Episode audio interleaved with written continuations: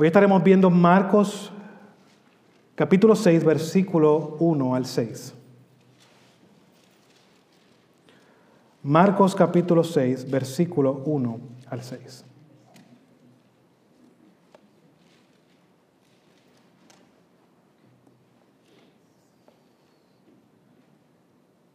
Marcos capítulo 6, versículo 1 al 6.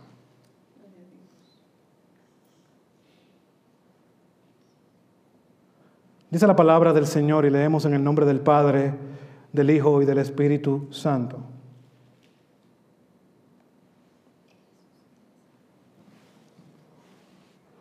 Jesús se marchó de allí y llegó a su pueblo y sus discípulos lo siguieron. Cuando llegó el día de reposo, comenzó a enseñar en la sinagoga y muchos que escuchaban se asombraban diciendo, ¿dónde obtuvo este tales cosas? ¿Y cuál es esta sabiduría que le ha sido dada? Y estos milagros que hace con sus manos. ¿No es este el, carpintero, el hijo de María y hermano de Jacobo, José, Judas y Simón? ¿No están sus hermanas aquí con nosotros? Y se escandalizaban a causa de él. Jesús les dijo, no hay profeta sin honra sino en su propia tierra y entre sus parientes y en su casa. Y no pudo hacer allí ningún milagro, solo sanó a unos pocos enfermos, sobre los cuales puso sus manos. Estaba asombrado, estaba maravillado de la incredulidad de ellos y recorría las aldeas de alrededor enseñando. Pueden sentarse, mis hermanos. Continuamos con esta serie de el Evangelio según Marcos. Hoy estaremos viendo este sermón, esta exposición que tiene como título el rechazo al Mesías. Y lo primero que tenemos que ver a manera de introducción es que tener en mente, todos tenemos expectativas de algo, incluso de todo. Tenemos expectativas de cómo las cosas deben de ser en el hogar, tenemos expectativas de cómo el gobierno debe de funcionar, tenemos expectativas de cómo los empleados que trabajan conmigo, en mi trabajo, mis compañeros de trabajo deben de funcionar. Tenemos expectativas, en fin, en todas las cosas. Ahora, ¿Qué pasa cuando estas expectativas no son medidas? ¿Qué causa en nosotros cuando esto no sucede? Hemos visto que Jesús ha venido durante todos estos capítulos y hemos estado viendo cómo las multitudes se reunían para escucharlo. Y vimos cómo estas multitudes lo esperaban, en algunos casos con ansias. Porque la manera que Jesús enseñaba, la manera de enseñanza de Jesús, la manera didáctica de Jesús, eran una que no era la que acostumbraban a escuchar. Era una que no habían escuchado antes. Y también vemos la realidad de que haciendo milagros Jesús, como hemos visto en nuestras pasadas entregas, donde vimos claramente donde Jesús tiene poder en el, evento de la barca con los discípulos de la tempestad, que Jesús tiene poder sobre la, naturaleza y las huestes demoníacas luego de esto. Y también vimos en nuestra última entrega cómo Jesús tenía poder y autoridad sobre las enfermedades y sobre la muerte, así mostrando la gran realidad que Marcos nos está plasmando aquí de que este Jesús es el rey esperado por el pueblo de Dios que proclama la realidad de que el reino de Dios se ha acercado. Y como hemos visto, muchas de estas personas han respondido en fe a esta realidad. Vimos Jairo, vimos la mujer con el fuego de sangre, el leproso. Hemos visto la realidad de que muchas personas han respondido en fe a esta realidad, incluso los apóstoles. Pero en este capítulo 6 vemos una gran diferencia. Luego de, este, de estos eventos tan maravillosos, tan asombroso para cada uno de nosotros cuando lo leemos. En este capítulo 6 vemos que algunos no ven a Jesús de la misma manera. Estos que se suponen que conozcan a Jesús de la mejor manera porque se criaron con Él, son los que tienen una gran dificultad para creer quién es Él. Y la razón es, lo que mencioné al principio, es que sus expectativas y sus prejuicios son los que gobiernan el juicio que hacían sobre Jesús. Y por tanto, eso culminando en una incredulidad como acabamos de leer. Y esto es mostrado aquí, en este pasaje, por medio del asombro que causa esta realidad en Jesús y el asombro que causa Jesús en esta gente. Por lo tanto, la, sección, esta sección del capítulo 6, tiene una palabra en común y es el asombro. Y veremos esta sección del capítulo 6, versículo 1 al 6, en dos puntos centrales. El asombro de la gente y el asombro de Jesús. En primer lugar, estaremos viendo versículo 1 al 3, el asombro de la gente. Este pasaje vemos claramente que Jesús, y es una continuación de que Jesús sale de Capernaum. Jesús ha venido desde casa de Jairo. Ha venido de levantar, de decir, talita cum, a esta niña que estaba, había muerto. Y vuelve a su ciudad en donde se crió. Jesús no nació en Nazaret, Jesús nació en Belén, pero su infancia y su juventud la pasó en Nazaret. Y esta ciudad quedaba unas 25 millas al suroeste de Capernaum. Pero esta visita no era una que tenía la intención de tomar unas vacaciones. Jesús volvía a su hogar para pasarla bien y descansar del ajetreo ministerial. No, Jesús sigue con una tarea en mente y es la que se le ha encomendado, porque Jesús no vino aquí a hacer su voluntad, sino la voluntad de su Padre. ¿Y cuál es lo que Él continúa haciendo, mi hermano? Bueno, lo que ha estado haciendo durante todo el Evangelio de Marcos, enseñando y predicando. ¿Qué está enseñando y qué está predicando Jesús? Mira, mi hermano, Jesús está enseñando y predicando que el reino de Dios se ha acercado, por lo tanto, arrepiéntanse y creen el Evangelio. Lo que Jesús ha predicado. Es la enseñanza que Jesús se basaba. Ahora, algo que debemos notar es que en el versículo 1 nos menciona que los apóstoles estaban con él. Sus discípulos estaban con él. Y esto es importante por lo que veremos en la historia, cómo continúa este, este desarrollo de esta historia de Jesús en Nazaret. Por lo tanto, no pierdan de eso en mente. Jesús estaba con los discípulos. Ahora, aquí Jesús en este corto mensaje, en este corto viaje que Jesús tiene la oportunidad de enseñar, y como veremos la próxima semana, Dios mediante, estos apóstoles son enviados por Jesús a que continúen proclamando el Evangelio. Pero vemos, volviendo a lo que estábamos hablando antes, Jesús continúa con la enseñanza en mente. Y hermano, no puedo pasar por alto la oportunidad de recordarle a cada uno de ustedes, aunque parezca algo repetitivo, entiendo que Marcos tiene una intención, porque la repetición para el judío era algo esencial para mostrar un punto importante del cual él estaba tratando de transmitir. Marcos está mostrando aquí que Jesús continuaba enseñando. Tenía una tarea ministerial primordial Sabemos que Jesús vino a salvar al pueblo de Dios, eso lo sabemos, pero podemos ver que la enseñanza era la herramienta principal que nuestro Señor usaba para anunciar que el reino de Dios había llegado. Pero ahora, lo interesante es que muchas veces estas realidades no compaginan en cómo nosotros vemos el cristianismo hoy día. Es interesante cómo podemos ver en estas historias cómo Jesús tiene una relación con sus apóstoles y con las personas que se acercaban, y era una relación de maestro y sus discípulos, seguidores de él. que tenían la responsabilidad de escuchar, de aprender las verdades sobre este reino, como veremos la próxima semana, porque ellos iban a ser en un momento enviados a continuar la tarea y la misión de Dios. Por lo tanto, debían de aprender.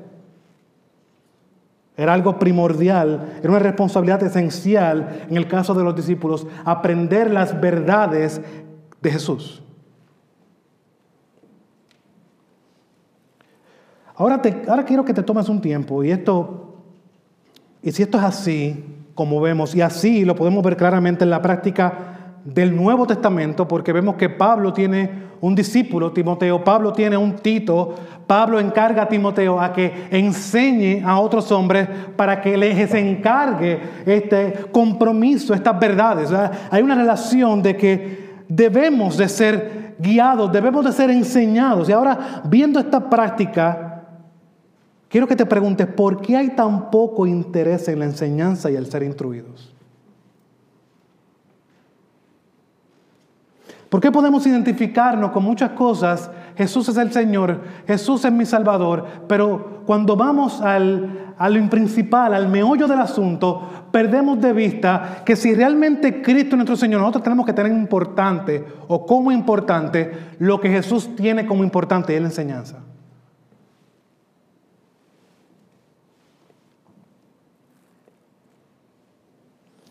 ¿Por qué es tan complicado permitir que alguien invierta tiempo en tu vida?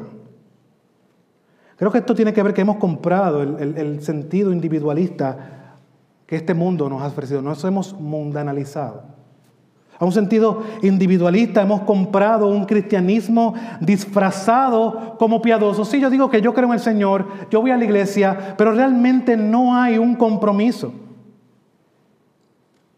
Preferimos muchas veces, como estaba leyendo un artículo, preferimos ser muchas veces enseñados por pastores de YouTube o pastores que tengan un cierto tipo de fama que el mismo regalo que Dios ha dado a la iglesia, que son sus pastores y maestros.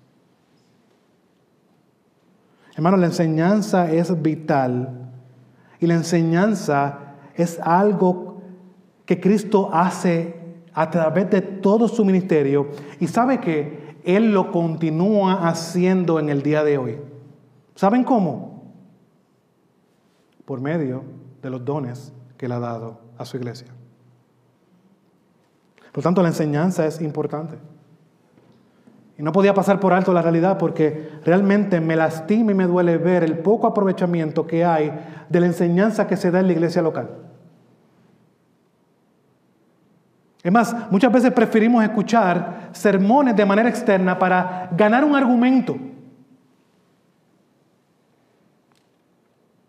Estaba hablando con, escuchando una clase de un pastor, eh, una clase de eclesiología, y el pastor comenta y dice lo siguiente, hermanos, tenemos que ser sinceros, hablando, esto es entre pastores, no hay algo que más nos duela que yo habiendo predicado de algo, venga un hermano y diga, yo escuché a Sujel Michelén diciendo esto y sea lo mismo que te hayas predicado el domingo pasado.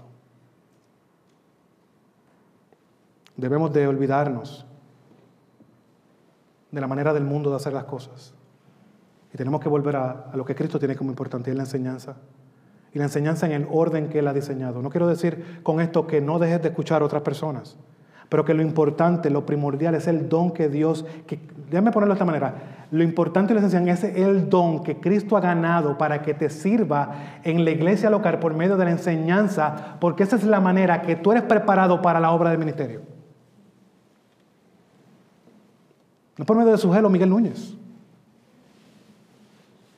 por medio del pastor, aunque grite mucho, y de otro pastor que también ha aprendido lo mismo de gritar mucho de él. Es los dones que Dios ha dado a la iglesia. Por lo tanto, no podemos pasar por alto, mi hermano. La enseñanza es esencial y es vital. Y es una práctica que Jesús continúa y los apóstoles continuaron. Ahora, vemos cómo Jesús llega a Nazaret.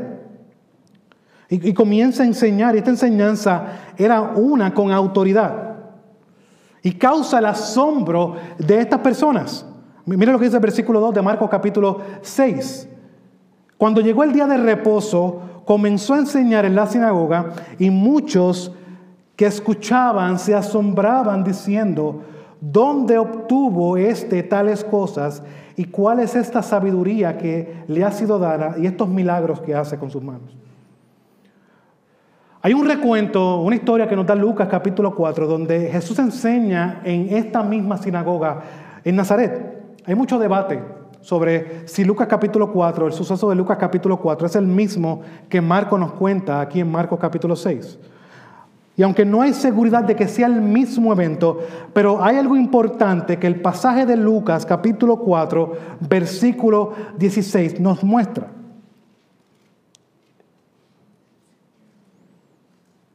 Y es que vemos la misma reacción de la gente. Y vemos como en este caso Jesús enseña, abriendo el libro de Isaías, que toda la escritura o lo que esta porción que leía apuntaba a Él. Lucas capítulo 4, versículo 16 dice lo siguiente, Jesús llegó a Nazaret donde había sido, sido criado y según su costumbre, obviamente la costumbre judía, entró en la sinagoga el día de reposo y se levantó a leer. Luego de ahí que lee la porción del libro de Isaías, versículo 20 al 21 dice lo siguiente, cerrando el libro, lo devolvió al asistente y se sentó. Y los ojos de todos en la sinagoga estaban fijos sobre él. Y comenzó a decirles, hoy se ha cumplido esta escritura que han oído.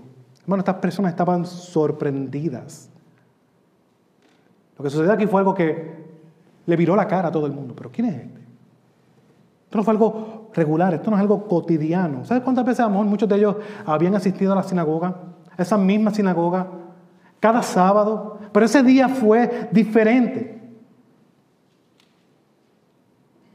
Estas personas estaban sorprendidas de la manera en la cual Jesús manejaba la palabra de Dios y lo que resulta es lo mismo en estos dos pasajes, tanto en Marcos como en Lucas, es el asombro de estas personas, tanto así que comienza a hacerse preguntas entre ellos. Vemos como dice el versículo 2, ¿dónde obtuvo este tales cosas? Ellos están cuestionándose la fuente de donde salía esta enseñanza poderosa. Es similar a lo que vimos eh, en Marcos capítulo 1, versículo 22, cuando Jesús llega a la sinagoga en Capernaum. ¿Qué sucede? Versículo 22, y se admiraban de su enseñanza, porque les enseñaba como quien tiene autoridad y no como los escribas. Una gran diferencia entre la enseñanza cotidiana de cada sábado que sucedía en la sinagoga de Capernaum, pero ese día que Jesús llega sucede algo que no había sucedido antes. Lo que causa el asombro, admiración por lo que Jesús había enseñado y era su autoridad. Y la idea que prevalece aquí es que esto no es nuevo. Bueno, para ellos es nuevo, pero para nosotros no, porque ya lo hemos visto que Jesús lo ha hecho en Capernaum, pero lo que prevalece aquí en medio de la sinagoga de Nazaret es que esto no era lo que cotidianamente ellos escuchaban cada día de reposo o cada Shabbat. Esta palabra es poderosa, traía convicción, llegaba hasta lo más profundo del alma. Esta era la palabra predicada que es pura, sin adulterar y, perfectamente interpretada. Y al ver esto, estas personas que estaban escuchando, estaban tratando de ver de dónde sale, cuál es la fuente de toda esta enseñanza. Pero no se quedan ahí, sino continúan cuestionándose. Y la otra pregunta que resulta es, ¿y cuál es esta sabiduría que le ha sido dada? Hermano, hay un suceso en la niñez de Jesús que es mencionado por Lucas y muchas veces pasamos por alto. Y este es interesante porque sucede cuando Jesús tenía 12 años y está eh, recordado en Lucas capítulo 2 versículo 47. Y su familia, como de costumbre, subía de Nazaret a la ciudad de Jerusalén, como lo hacía todo judío piadoso en ese tiempo, para la Pascua. Pero esta vez sucede algo que no era cotidiano, algo inesperado por sus padres, y es que, hermano, Jesús se desaparece por tres días con 12 años. ¿Y dónde Jesús ha encontrado? Jesús ha encontrado, hermanos, junto con los maestros en el templo. Mira lo que dice Lucas capítulo 2, versículo 47. Al escuchar estos escribas y maestros, probablemente fariseos también en medio de ellos, escuchando a Jesús, mira lo que a la conclusión que llegan.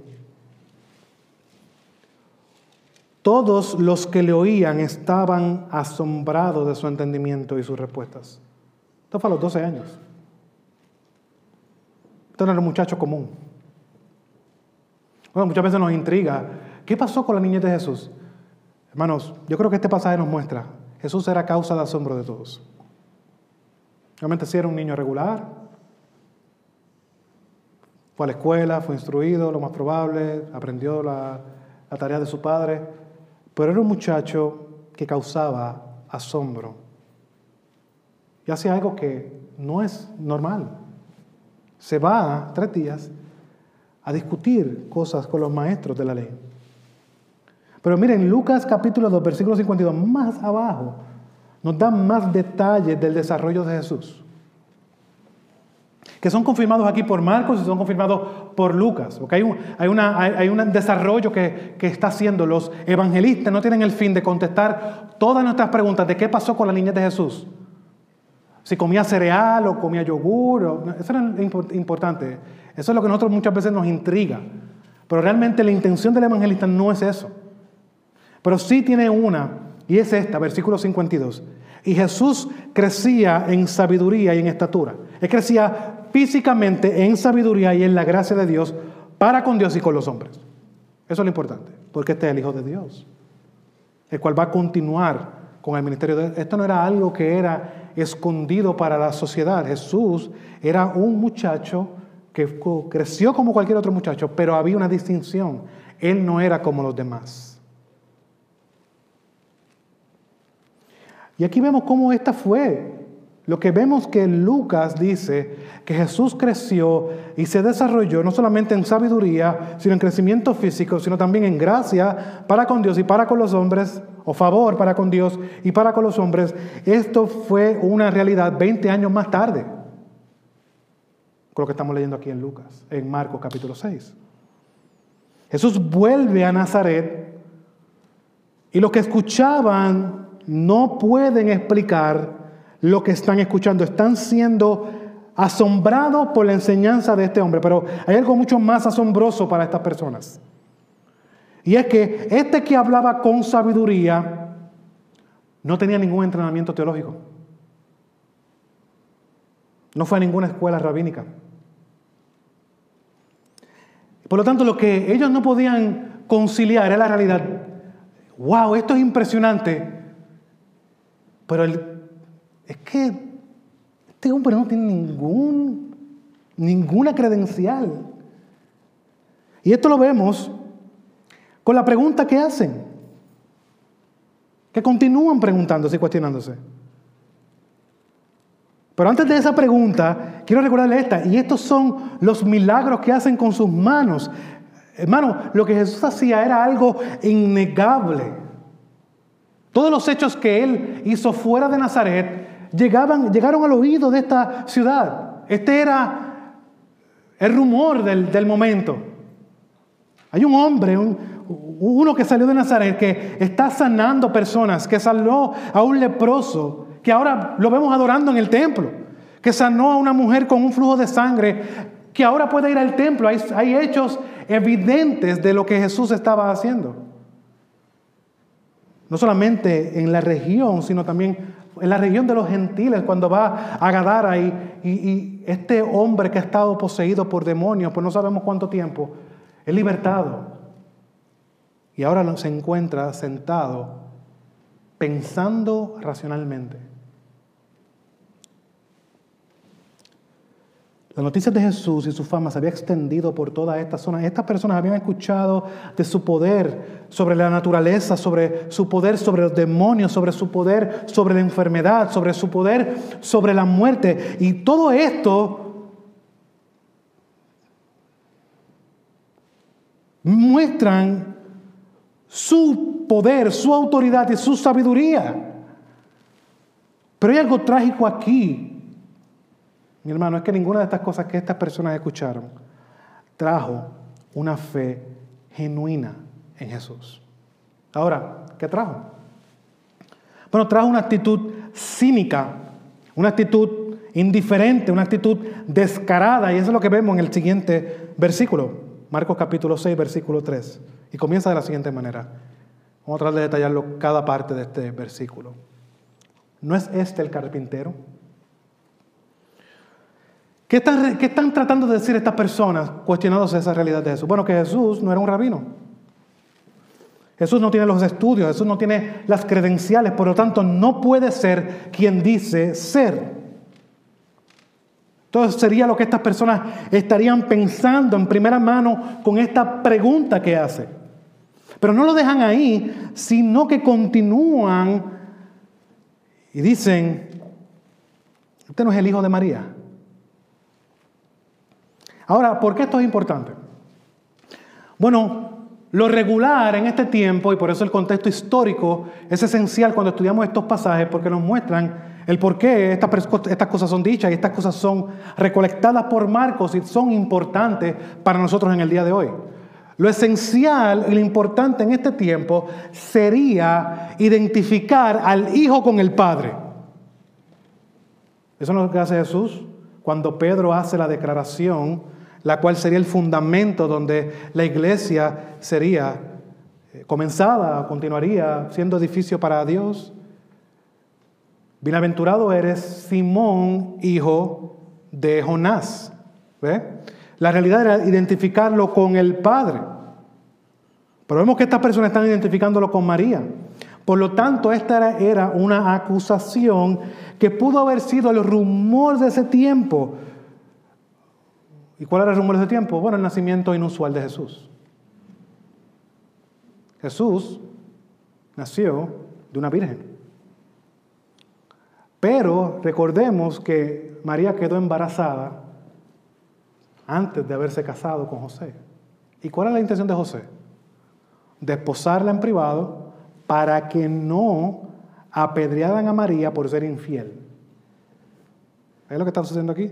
Entonces ellos ven, recuerden mi hermano, esto es una ciudad grande, es una ciudad pequeña, ese, ese bochinche, lo que para nosotros es un bochinche, un rumor, corrió por todas las calles. Jesús es un hijo bastardo. Jesús es un hijo ilegítimo porque José sabemos que no es su padre. Nosotros sabemos, mis hermanos, el nacimiento de Jesús fue uno virginal. María era virgen. A la hora de quedar embarazada, Jesús fue una obra del Espíritu Santo, pero esta audiencia no estaba comprando esa historia. Por lo tanto, ellos pensaban que Jesús era un hijo ilegítimo. Más adelante, vemos que se hace referencia a sus hermanos. Y dice el texto, versículo 3, y hermanos de Jacobo, José, Judas y Simón, ¿no están sus hermanas aquí con nosotros? Y todo esto son conjeturas que hacen estas personas para afirmar, para afirmar en sus, para afirmar en sus mentes, este hombre lo conocemos, no tanto a él, porque lo vimos crecer, sino conocemos a su familia cercana, sabemos que no viene de una familia importante, por lo tanto, él no puede ser quien dice ser. Esta es la circunstancia de Jesús en su ciudad. En la circunstancia cultural de Jesús, Jesús no nació en una familia con nombre, Jesús no nació en una familia pudiente, Jesús no era nada en la vida, si vamos a ponerlo de esa manera, aunque sabemos que eso no es así. Bueno, tenemos que recordar que el contexto histórico es uno. Y, para tú ser alguien en la vida, en este tiempo, tenías que venir de una familia importante, de una familia con nombre, de una familia con prestigio. Ese no es el caso de Jesús. Tanto sí que podemos verlo claramente, que el nacimiento de Jesús nos muestra la realidad de que Jesús nació en un pesebre, no había ni posada para él. Él nació en donde estaban los animales donde los animales pastaban, los animales descansaban. Jesús no nació en una nobleza, aunque sí era rey de reyes. Ahora, podemos ver lo perplejo que estaban estas personas en Nazaret, viendo la fama de Jesús que se ha levantado, pero al verlo todo lo que hemos mencionado, ellos determinaron y llegaron al punto de decir, no hay manera que hay algo especial en este hombre.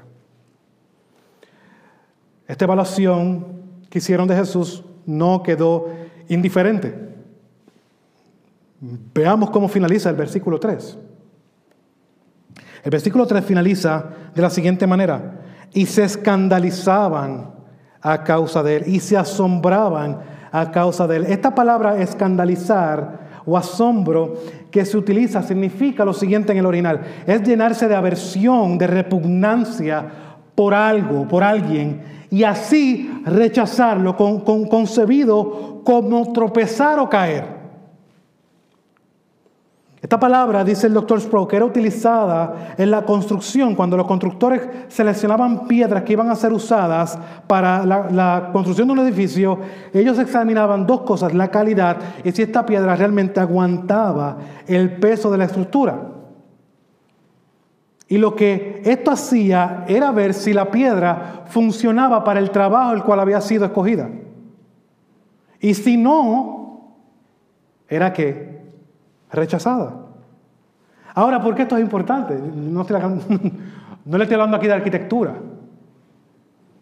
Es porque esto que, esta palabra que Marco nos deja clara aquí es una sumamente importante, porque muestra la idea que se ve a través de todo el Nuevo Testamento que Jesús iba a ser una piedra de tropiezo para muchos de los que iban a escucharle. Eso lo vemos claramente que esta idea no sale en el Nuevo Testamento, sino esta idea viene del Antiguo Testamento. Vamos a ir a Isaías capítulo 8, versículo 14 al 15. Isaías capítulo 8, versículo 14 al 15.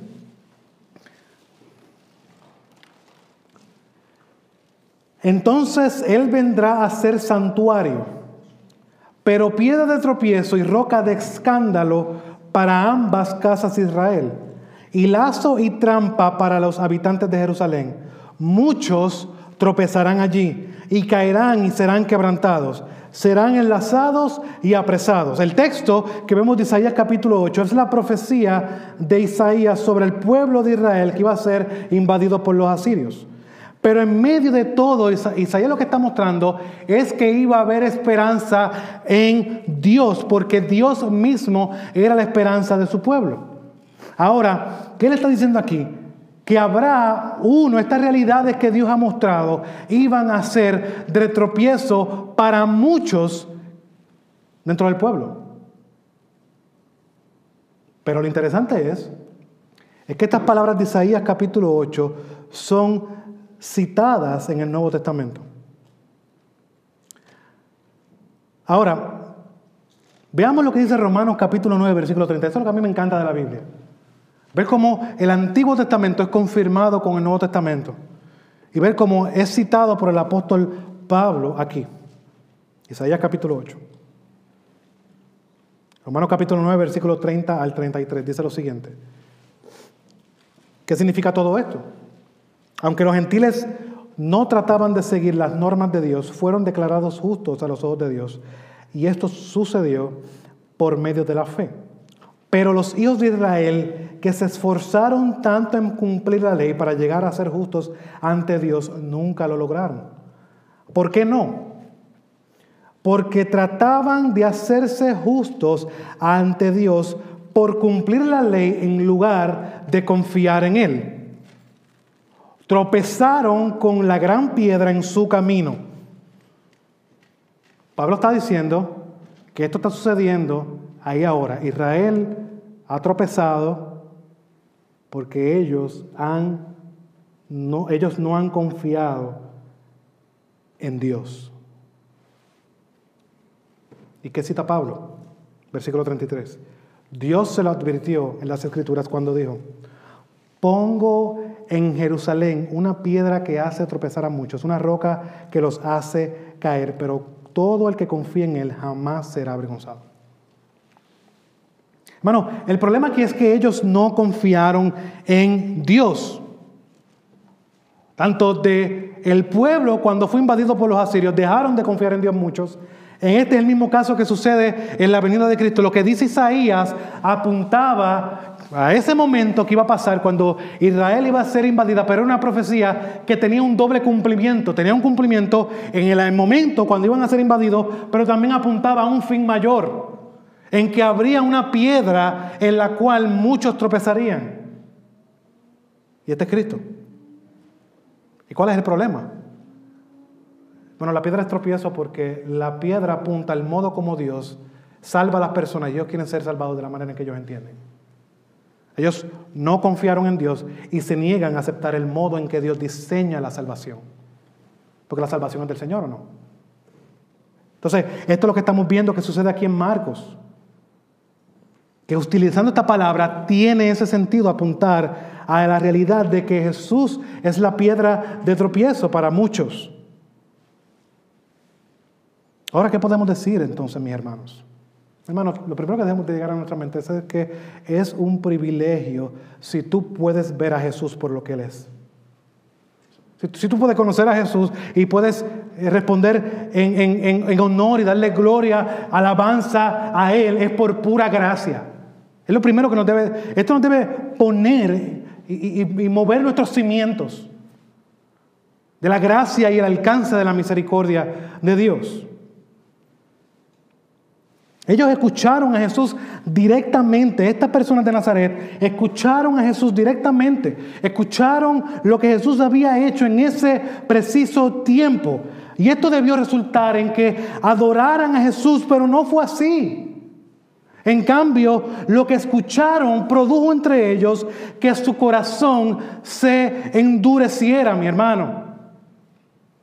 Produjo, ¿sabe qué? Que se ofendieran. Y esa es la segunda cosa que podemos aprender aquí, esa es la naturaleza del Evangelio. El Evangelio es una roca en la cual nos sostenemos confiadamente o es una piedra de tropiezo que termina no en buenas, termina en destrucción. No hay tres opciones aquí. O tú ves a Jesús por lo que Jesús es, o rechazas a Jesús. Estas son las dos únicas opciones. ¿Dónde más podemos ver eso en el Nuevo Testamento? Bueno, Pablo lo recuerda claramente en Corintios, Corintios, primera de Corintios, capítulo 1, versículo 21 al 24. Pues ya que en la sabiduría de Dios el mundo no conoció a Dios por medio de su propia sabiduría, agradó a Dios mediante la necedad de la predicación salvar a los que creen. Enseñanza. Porque en verdad los judíos piden señales y los griegos buscan sabiduría, pero nosotros predicamos a Cristo crucificado, piedra de tropiezo para los judíos y necedad para los gentiles. Si eso se quedara aquí este pasaje, fuera triste y tétrico, pero no es así. Porque vemos la gracia de Dios que mencioné y la misericordia, porque eso es lo que debe obrar en nosotros cada vez que reconocemos. Si nosotros podemos reconocer a Cristo y decir Cristo es el Señor, es porque Dios nos ha mostrado su gracia y su misericordia. Y es lo que vemos en el versículo 24. Sin embargo, para los llamados, para los convocados, judíos como griegos, de toda lengua, de toda nación, Cristo es poder de Dios y sabiduría de Dios.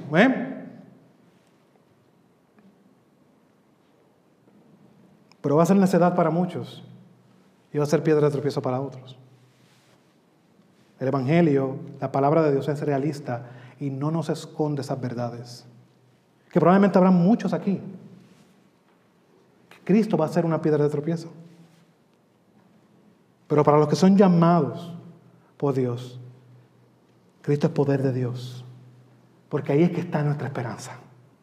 Es en Él que nosotros podemos ahora entrar a ese trono de la gracia con toda confianza. Y no es por una obra nuestra, no es porque hayamos hecho algo, es porque el Hijo de Dios vino, vivió, eh, se humilló hasta lo sumo y murió hasta la muerte y muerte de cruz.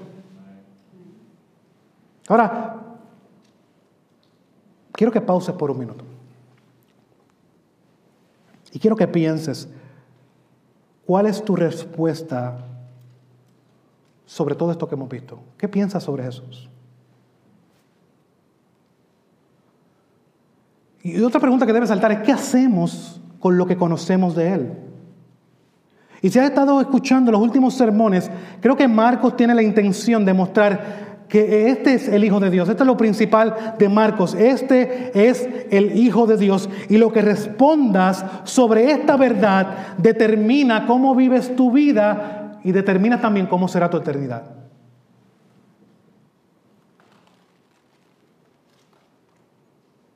¿Eres tú uno de los que me escucha hoy que has respondido como los de Nazaret? Con indiferencia, con ofensa, esto no es tan importante. Comienza a cuestionarte, es que pues esto es mentira, esta historia de Jesús no puede ser. ¿Eres tú uno de esos? Mi, hermano, mi oración es que, tus ojos sean abiertos a la verdad de quién es Jesús. Eso no lo puedo hacer yo. Eso hace el Espíritu Santo por medio de una obra que nos convence de pecado, de, justicia y de juicio, y que eso nos lleva a la verdad de quién es Jesús, porque no hay nada Déjame decirte algo que estás escuchando aquí, joven, niño, adulto de que llevas, tienes, ah, eres un anciano, llevas 20 años en el Evangelio, llevas 5 en el Evangelio, llevas un mes. Quiero que escuche algo. No hay nada más importante en tu vida que no sea el saber quién es Jesús y responder de acuerdo a eso.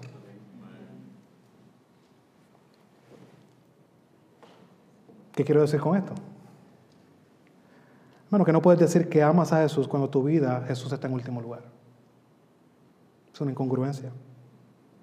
No puedes decir, si yo conozco algo sobre Él y estar convencido de que es suficiente solamente cuando, cuando es conveniente servirle. Jesús no es un amuleto de la suerte. Jesús es el rey de reyes y señores de señores el cual ha acercado el reino de Dios para que todo el que se arrepienta y confíe en Él tenga vida eterna porque está perdido y la ira de Dios está sobre él.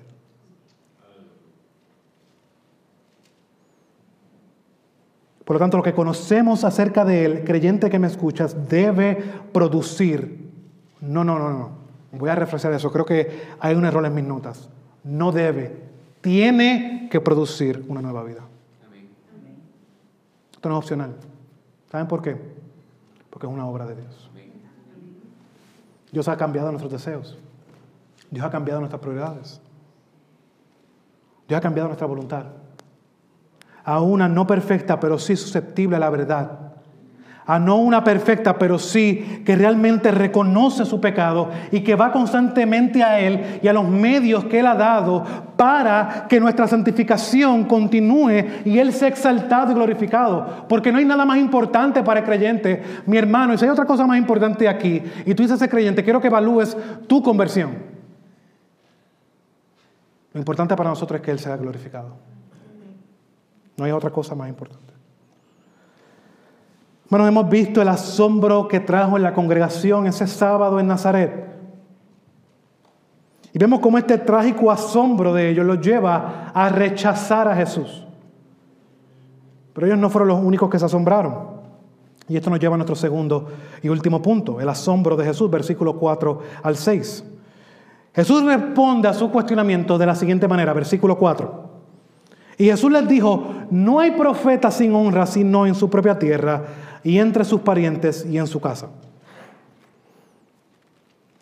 ¿Qué quiere decir con esto Jesús? Bueno, para entender esto hay que ver el contexto histórico y Jesús está utilizando un proverbio que tiene su raíz en la literatura judía y el, tanto como en la griega. Y lo que Jesús está haciendo o mostrando aquí es, así como un profeta que habla de parte de Dios merece honor, pero en donde usualmente el profeta no es honrado, es en su lugar de origen y más aún, quiero que escuche esto, cerca de los familiares. Y esto lo vimos ya. Vayan Marcos capítulo 3, versículo 21. Quiero que vayamos ahí rápidamente para que veamos lo que sucede aquí. Marcos capítulo 3, versículo 21 dice lo siguiente. Cuando sus parientes oyeron esto, ¿qué escucharon sus parientes? Versículo 20. Jesús llegó a una casa y la multitud se juntó de nuevo a tal punto que ellos ni siquiera podían comer. Cuando sus parientes oyeron esto, fueron para hacerse cargo de él. ¿Por qué? Bueno, porque decían, él está loco. Él está fuera de sí solamente los de Nazaret, sino también vemos que su familia estaba en oposición. La familia intenta llevárselo.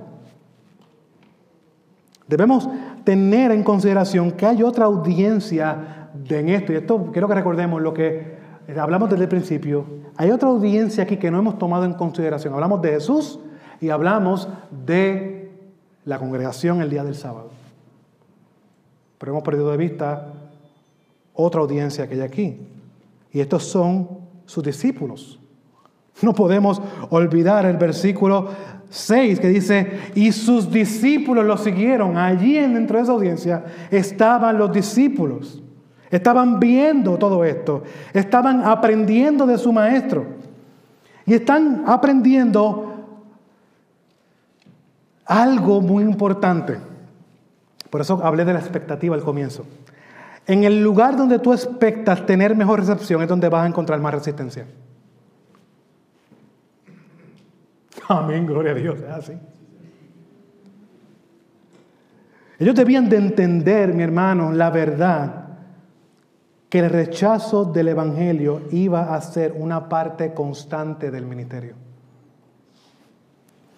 ¿Recuerdan el fin de Jesús?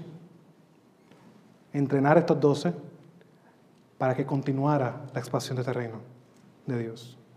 Ellos tienen que ver de primera mano la hostilidad,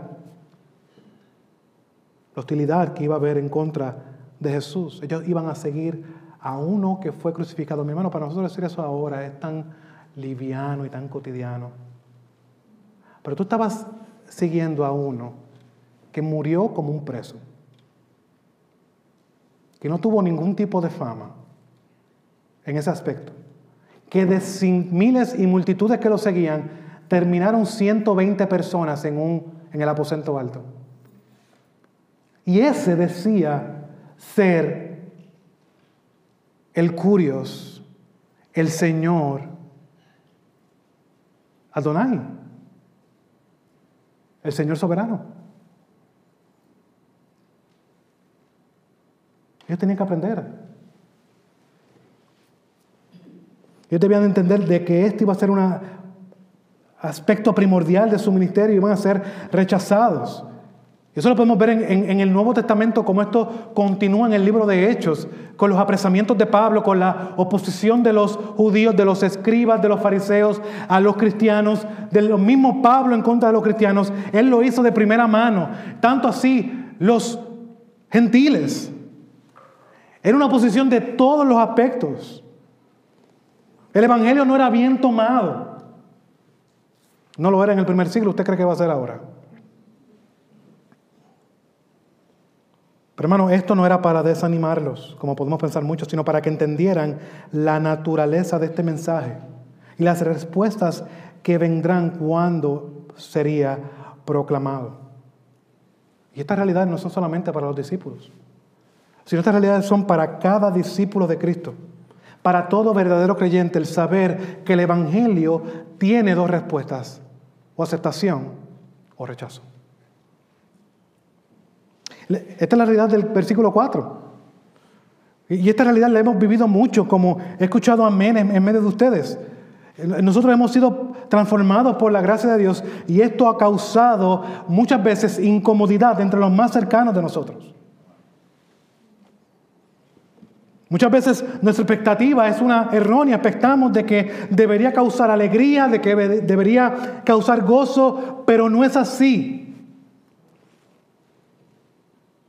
Tanto así que cuando el Señor y las cosas y sus negocios comienzan a ser lo más importante y lo primordial para nosotros, esto comienza a incomodar a muchos, hasta el punto de decir, ahora lo míralo, antes era esto y ahora, ahora se cree más santo.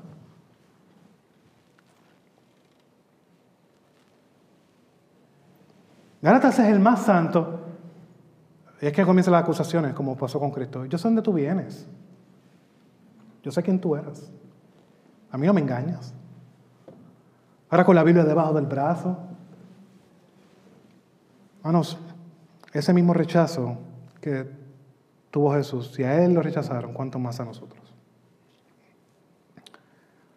Es una lección para todos nosotros. ¿Sabes por qué? Porque nos vamos a encontrar en estas circunstancias. Jesús es tan amoroso para con sus discípulos y también lo hace para con nosotros, que en medio de mostrar toda su gloria, el poder sobre la naturaleza, sobre los demonios, sobre las enfermedades, sobre la muerte, Él ahora hace esto, como decir, ¿por qué encaja esta historia de rechazo en toda esta gloria y despliegue de poder? Bueno, que Él está enseñando a los discípulos, al cual nos está enseñando a nosotros en el día de hoy. Si tú sigues a Cristo, vas a recibir rechazo. Preocúpate cuando no seas rechazado. Eso, eso te debe preocupar. Cuando tú te estás conformando mucho al mundo, eso te debe preocupar porque puede dar o puede ser de que no seas de Él. Porque amistad con el mundo es enemistad con Dios. Por tanto, evalúate. No estoy diciendo que ahora seas un Martín Lutero que trate de reformar tu casa. No, no, no. Eh, las cosas se hacen de la manera que Dios nos ha mandado en amor. Enseñamos la verdad en amor. Pero en amor vamos a ser cuestionados y vamos a ser injuriados. Tanto así o peor. Incluso desde los más cercanos. Porque no van a entender. Ellos rechazan a la piedra angular, a la piedra principal que es Cristo, y por lo tanto Cristo se ha venido a convertir en ellos en una piedra de tropiezo. Ahora el versículo 5 nos muestra el resultado de esta incredulidad, de, estos, este grupo, de estas personas en Nazaret. De Marcos capítulo 6, versículo 5, y no pudo hacer ningún milagro, solo sanó a unos pocos enfermos sobre los cuales puso sus manos. Este versículo es sumamente esperanzador. Muchas veces hemos tomado este versículo y decir, wow, eh, pero Jesús no, no tiene poder y no es todopoderoso. Y si llegamos a esa conclusión, no estamos apuntando a lo que hemos visto anteriormente sobre Jesús y sus hechos portentosos. Recuerden que este contexto está, es el mismo, no ha cambiado. Jesús ha venido de eh, detener la tempestad, de, de sanar a este endemoniado, de detener el flujo de sangre de la enfermedad que tenía esta mujer y de levantar una niña que estaba muerta. Jesús tiene poder. Él es todopoderoso.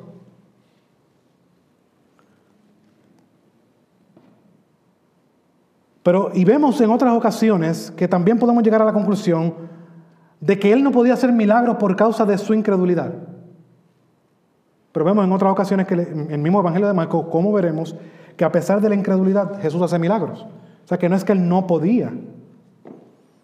Pero sí lo que podemos ver es que Jesús, de manera voluntaria, porque Él es Dios, restringe su actividad normal de hacer milagros basado en la incredulidad de ellos.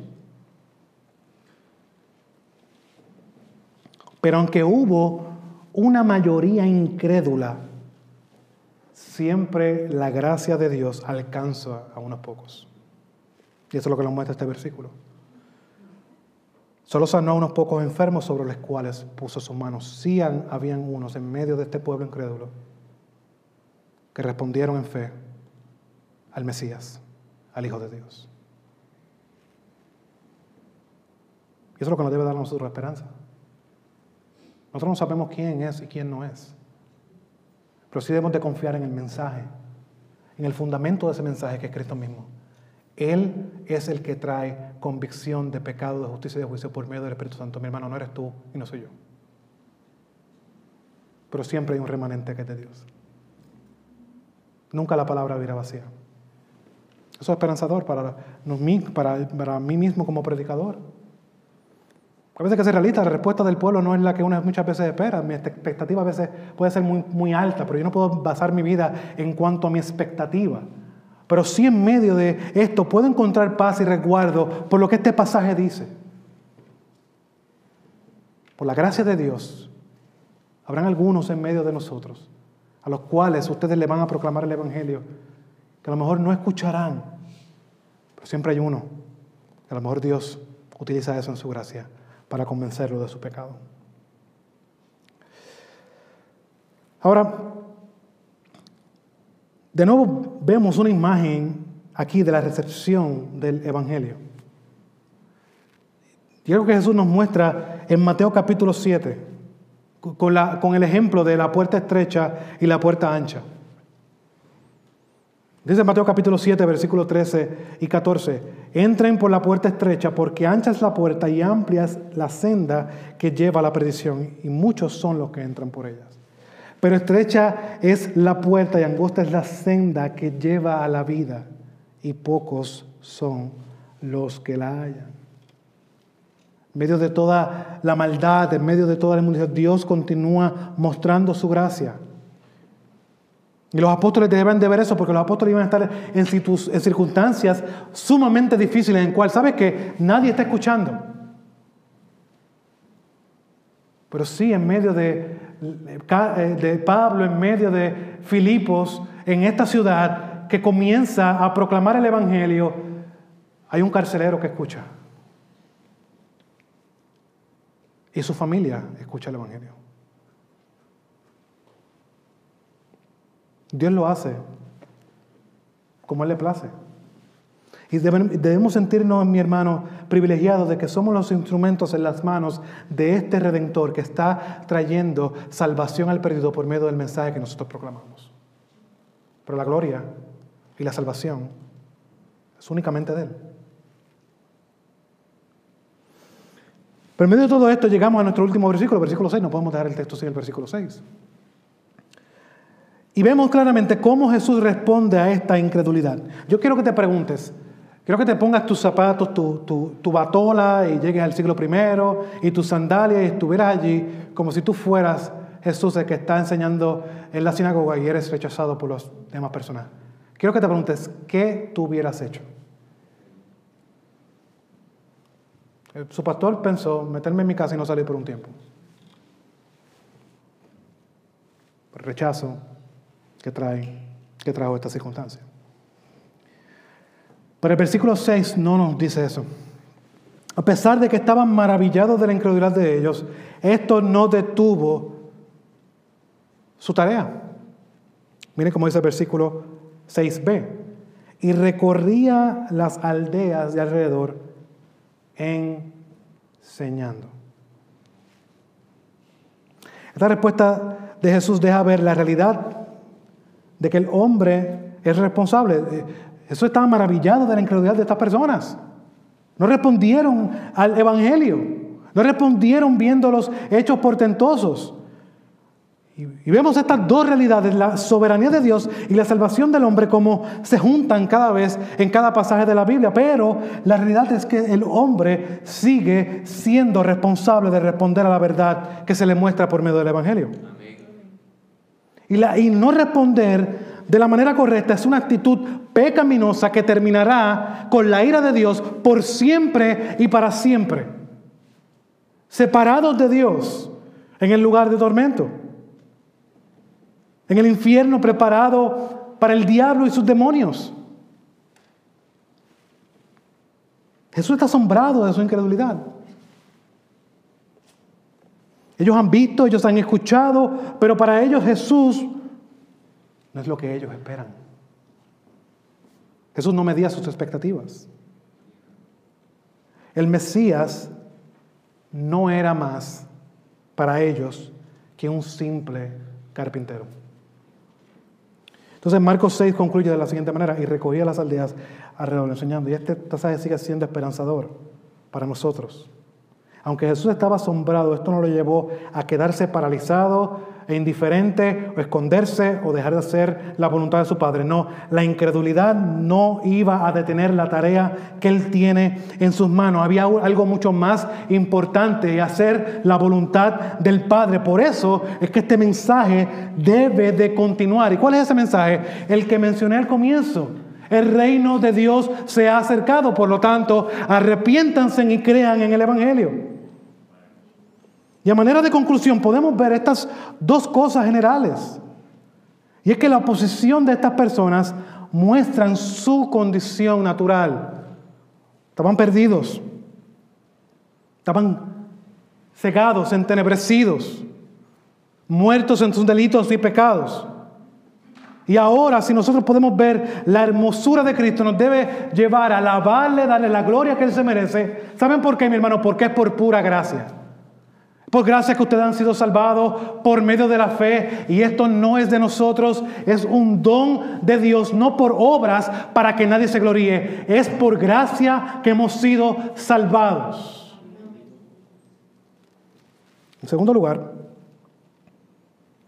no solamente nos debe llevar a deleitarnos realmente en Dios y en quién es Él, sino también en saber y considerar algo más profundamente. Y con esto concluyo. Esto nos debe llevar a considerar, mi hermano, que a pesar de la oposición que hay, que habrá, que se pondrá más intensa cada día, la tarea que Jesús le mostró a los apóstoles, esos apóstoles se encargaron de enseñarle a otros hombres que continuaran con esta misma tarea y que ahora esa tarea la tenemos nosotros, la iglesia. Y nuestra tarea sigue siendo la misma expandir el reino de Dios. Él es el fundamento de la iglesia. Él es la piedra angular, la cual proclamamos, hey, el reino de Dios se ha acercado. Por lo tanto, arrepiéntanse y crean en el Evangelio. Nada nos puede desenfocar de nuestro fin primario, que es hacer la voluntad de Dios. Que Dios nos ayude en esto. Y para eso oramos. Porque sabemos y evaluamos muchas veces en lo poco no estamos siendo fieles. No vamos a ser fieles en lo mucho. Por lo tanto, nos debe llevar a evaluarnos, mi hermano. Esto, no estoy diciendo para que miremos a cada uno y nos comencemos a cuestionar, sino que nos evaluemos. Porque cada, como dice la carta de los Efesios, cada parte cumple con su función, hace que el cuerpo crezca sano y esté lleno de amor. Estamos cumpliendo con nuestra función. Estamos tomando a Jesús en serio. Eso es lo más importante para nuestra vida. Hágase todas esas preguntas. ¿En qué eso lo lleve a orarle a Él y a pedirle a Él, Señor, realmente he visto esto de una manera incorrecta por tantos meses, por tantos años, por tanto tiempo? Padre, pero por medio de tu palabra y de la predicación he visto la necesidad que yo debo de reenfocarme en lo que es importante. Y no es, no soy yo lo más importante. No es mi familia lo más importante. No es mi trabajo lo más importante. Es tu gloria y todo lo que esto implica. Oh Señor, ayúdanos, Padre, en medio de este tiempo malo, este tiempo lleno de incredulidad, a nosotros ser y cumplir con el llamado que tú nos has dado, que es ser sal y luz. En este mundo perdido, confiado en y teniendo como bandera el Evangelio de Cristo,